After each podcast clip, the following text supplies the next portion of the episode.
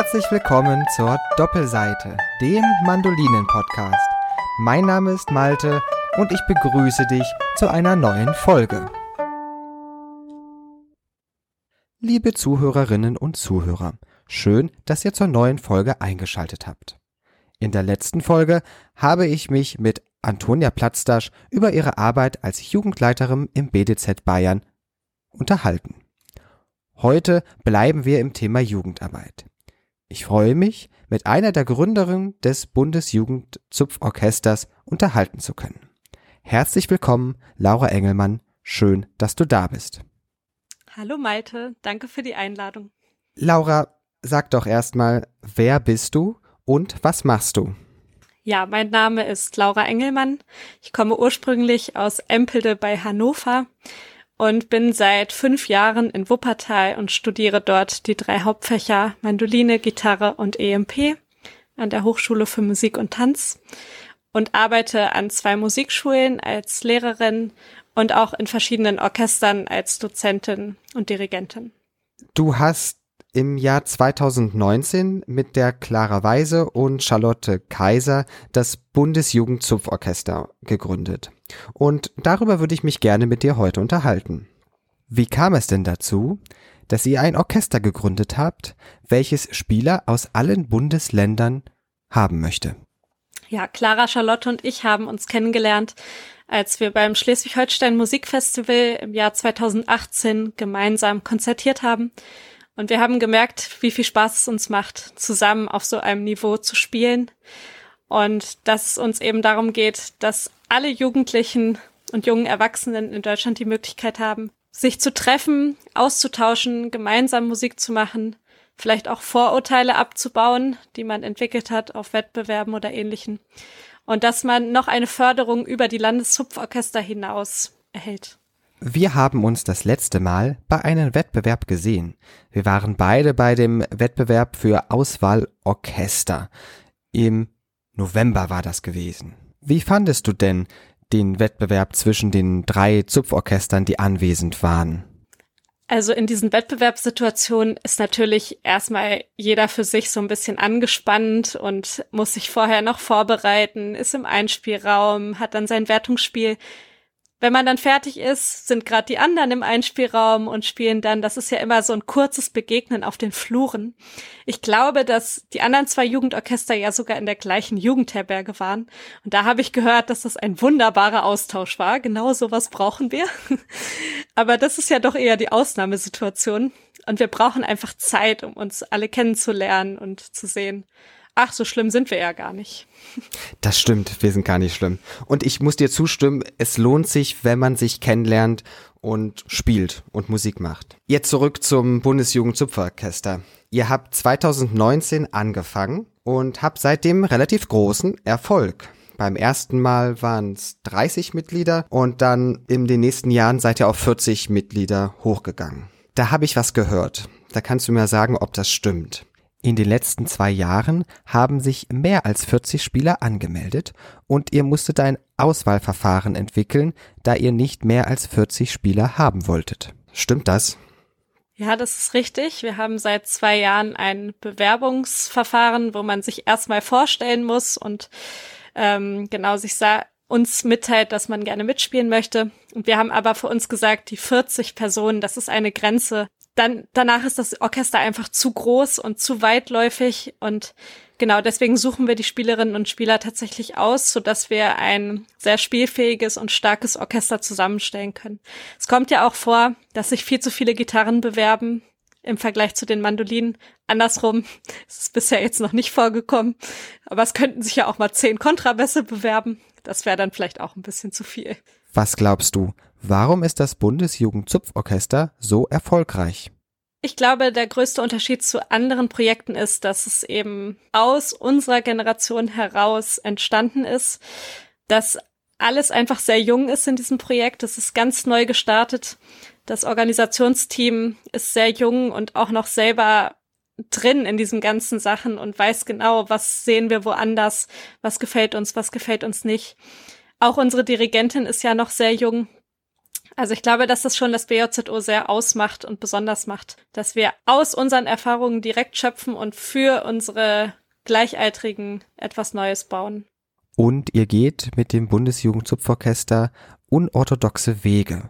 So habt ihr euch gegen ein Dozententeam entschieden. Wieso habt ihr das getan? Ja, der Hauptgrund ist eigentlich, dass wir wollen, dass die vielfältigen Meinungen innerhalb des Orchesters gefördert werden. Wir kommen ja alle aus unterschiedlichen Ecken, haben ein bisschen anders unser Instrument gelernt und wir wollen nicht, dass das in richtig und falsch eingestuft wird, sondern dass jeder seine Erfahrung teilen kann, dass man sich gegenseitig zuhört, auch versteht, warum ist das so, dass man dann zusammen überlegt, okay, welchen Weg wollen wir jetzt hier gehen, um unseren gemeinsamen Klang zu finden, dass wir aber auch fördern, dass jeder mitdenkt und nicht die Spieler in der dritten Reihe da einfach nur so dranhängen.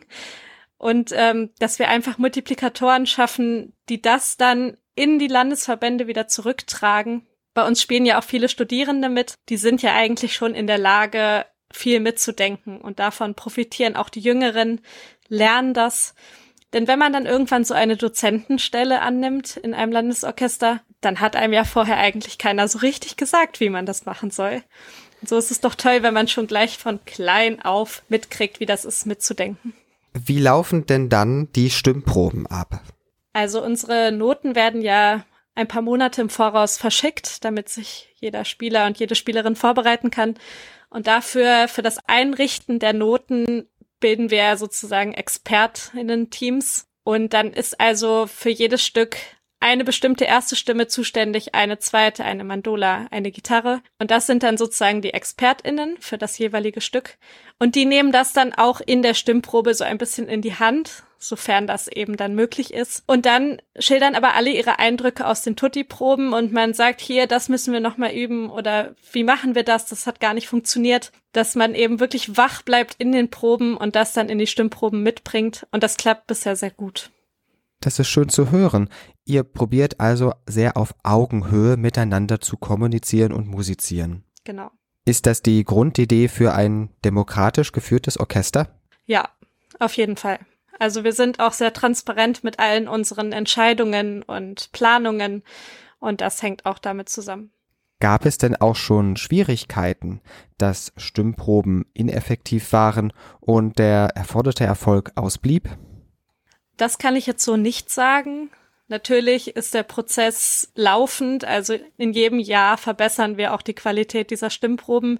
Wenn natürlich niemand so richtig Chef oder Chefin ist, gibt's auch niemanden, der dann mal einmal so richtig durchgreift. Das äh, mussten wir schon erfahren. Aber letztendlich gibt es in jeder Stimme genug erfahrene Spielerinnen, die das dann in die Hand nehmen. Und genau, wir wechseln viel ab zwischen Stimmproben, Tutti-Proben, Kleingruppenproben und auch individueller Probenzeit. Und dadurch ist es eigentlich schon wirklich gegeben, dass wir da erfolgreich aus den Stimmproben rausgehen. Ihr profitiert also sehr von den vielen erfahrenen Spielern. Ja, auf jeden Fall. Ihr habt alle eure Konzerte auch auf YouTube live gestreamt und weitere sehr professionell aussehende Videos produziert, die man auf eurem YouTube-Kanal anschauen kann. Wer hat euch dabei unterstützt? Genau, das war in der Corona-Zeit entstanden, dass wir eben kein Konzert spielen konnten in unserem zweiten Jahr direkt. Und da kam dann eben die Idee von Familie Pfarr aus Dresden, Birgit Pfarr und ihr Mann, dass sie in der Lage wären, ein Konzert zu streamen. Und so hatten wir ein erstes reines Streaming-Konzert, was so erfolgreich war und so große Wellen geschlagen hat, dass wir uns entschieden haben, das gehört jetzt zu unserem Konzept. Wir machen das jedes Jahr und Familie Pfarr mit weiteren HelferInnen äh, macht das für uns. Und die Videos, die wir sonst haben, das macht der Simon Reinhold, ein Mitspieler in unserem Orchester, der auch in diese Richtung etwas studiert. Und da sind wir sehr dankbar, dass wir in unseren eigenen Reihen so tolle Arbeit haben. In eurem neuesten Video sagt die Clara, dass ihr gesagt habt, ihr drei, man müsste mal so ein Orchester machen. Und jetzt haben wir es einfach gemacht. Aber von man müsste mal zu einfach mal gemacht ist schon ein ziemlich langer Weg und auch sehr viel Arbeit. Wie viele Stunden planst du denn für das Bundesjugendzupforchester so ein? Das ist immer ganz abhängig, in welcher Jahreszeit, in welchem Monat man ist. Also es gibt Monate, da machen wir nicht ganz so viel. Jetzt zum Beispiel sprechen wir wöchentlich oder im zweiwöchentlichen Rhythmus mindestens eine Stunde pro Woche miteinander. Und da haben wir schon ziemlich viel zu tun, jetzt gerade in dieser Phase. Und kurz vor der eigentlichen Probenphase nimmt es dann nochmal sehr viel zu, wo wir dann, also wo ich bestimmt mehrere Stunden pro Woche in die Arbeit investiere. Als ihr es das erste Mal gemacht habt, war bestimmt vieles neu. Viele Aufgaben neu, viele Verantwortungen neu. Welche Unterstützung brauchtet ihr denn bei der ersten Planung und habt ihr diese Unterstützung bekommen? Also eigentlich haben wir da schon alles so in Eigenregie gemacht. Ich äh, kann mich jetzt gar nicht mehr so gut daran erinnern. Ich weiß nur, dass es gut geklappt hat. Wir haben sehr davon profitiert, dass wir alle drei in ganz unterschiedlicher Weise viel Erfahrung bereits hatten. Also wir haben, sind alles drei Spielerinnen, die extrem viel Kurse besucht haben oder in anderen Orchestern gespielt haben. Und durch dieses Know-how und Mitkriegen, wie läuft's woanders, da haben wir schon sehr von profitiert. Wir hatten aber auch das Glück, dass wir gerade das Konzert, unser Gründungskonzert war mit einem Konzertring in Kooperation. Und das hat uns natürlich sehr gut unterstützt, dass wir das eben organisiert bekommen haben. Wir haben zum Beispiel auch von den Verlagen für die Anschaffung der Noten finanziell Unterstützung bekommen. Das hat uns natürlich geholfen im ersten Jahr. Ihr habt dann im zweiten Jahr, glaube ich, den Verein Bundesjugendzupforchester e.V. gegründet. Warum habt ihr diesen Verein gegründet und wobei hilft er euch? Genau, im ersten Jahr haben wir alles komplett in Selbstverantwortung gemacht, was ja auch so ein Punkt ist, die Haftbarkeit der Privatperson. Wenn man da so 30 jugendliche Spieler einlädt, auch Minderjährige ist das ja nicht ganz ohne. Und ein wichtiges Thema ist das Thema Förderungen und ähm, finanzielle Unterstützung. Und da hat man eben als Verein und gerade als eingetragener Verein ganz andere Möglichkeiten, an Gelder zu kommen. Und man kann auch Spendenquittungen ausstellen, was Menschen dazu anregt, für uns Geld zu spenden und wir können das dann eben quittieren. Warum seid ihr nicht schon in einen bestehenden Verein, in bestehende Strukturen gegangen, um euch diese Extraarbeit abzunehmen? Ja, wir wollten etwas Neues schaffen. Wir haben gesagt, wir müssten mal, dann haben wir gemacht. Und das sollte eben wirklich was anderes sein und nicht etwas, was es in klein gibt, in groß. Und wir haben so viel Energie in der Zusammenarbeit mit den Teilnehmenden gewonnen, dass wir eigentlich nie gesagt haben, wir brauchen das jetzt. Also wir haben uns so gut gefühlt und bis heute ist es so, dass wir uns damit gut fühlen. Laura, jetzt denk doch mal in die Zukunft. Hast du ein Traumprojekt für das Bundesjugendzupforchester? Etwas, was du unbedingt mal machen möchtest mit dem Orchester? Also so nahe Traumprojekte wären auf jeden Fall mal eine CD-Produktion oder eine Reise ins Ausland. Ich glaube, das ist auch alles nicht so weit entfernt. Und so ein ganz persönlicher Wunsch wäre, dass wir mal eine richtige Tournee durch ganz Deutschland in kurzer Zeit machen, dass wir nicht nur an einem Ort zu hören sind, sondern mal überall. Ihr macht ja pro Jahr ein Projekt. Richtig. Das ist im Sommer. Wie würde man dann eine Tournee machen? Würde man eine zweite Woche dranhängen oder weniger Probenzeit nehmen? Wie würdest du dir das vorstellen? Ja, das ist dann die Frage. Also wünschenswert wäre natürlich die Zeit zu verlängern. Das ist aber nie so ganz einfach mit Ferien, StudentInnen, die Klausuren schreiben. Also vielleicht würde man sich dann sogar mal verkürzt schon vor dem Sommer treffen und dann die Zeit im Sommer wirklich nutzen, um zu konzertieren mit Programmen, was aus den letzten Jahren vielleicht sogar bekannt ist bei einigen, um die Arbeitszeit ein bisschen zu verkürzen. Jetzt, Laura, denken wir mal 10, 15 Jahre in die Zukunft. Ihr drei Organisatoren und Leiterinnen seid nun seit einiger Zeit nicht mehr in der Kategorie bis 27 Jahren. Wäret ihr bereit, diese Leitungs- und organisatorischen Positionen abzugeben an eine neue und junge Generation, damit das Orchester diesen jungen und frischen Spirit behält? Also ich glaube, das dauert erstmal noch ein bisschen. Das ist ja auch so ein bisschen unser Baby geworden und das geben wir nicht so schnell ab. Aber ich denke, es wird dieser Zeitpunkt kommen, denn gerade das macht das Bundesjugendzupforchester aus, dass es aus dieser Masse, die dort auch spielt, heraus organisiert wird. Und wahrscheinlich werden diese Leute dann auch im BJZO aufgewachsen sein und sowieso wissen, worum geht es hier, was wollen wir. Und dann sind wir auch sicherlich bereit, das abzugeben. Meinst du, ihr würdet mit einem Bundeszupforchester weitermachen? Ja, schauen wir mal. Da kommt das Seniorenorchester. Das klingt gut. Laura, ich frag mich immer, wenn ich mit Leuten rede, welchen Tee sie gerne trinken.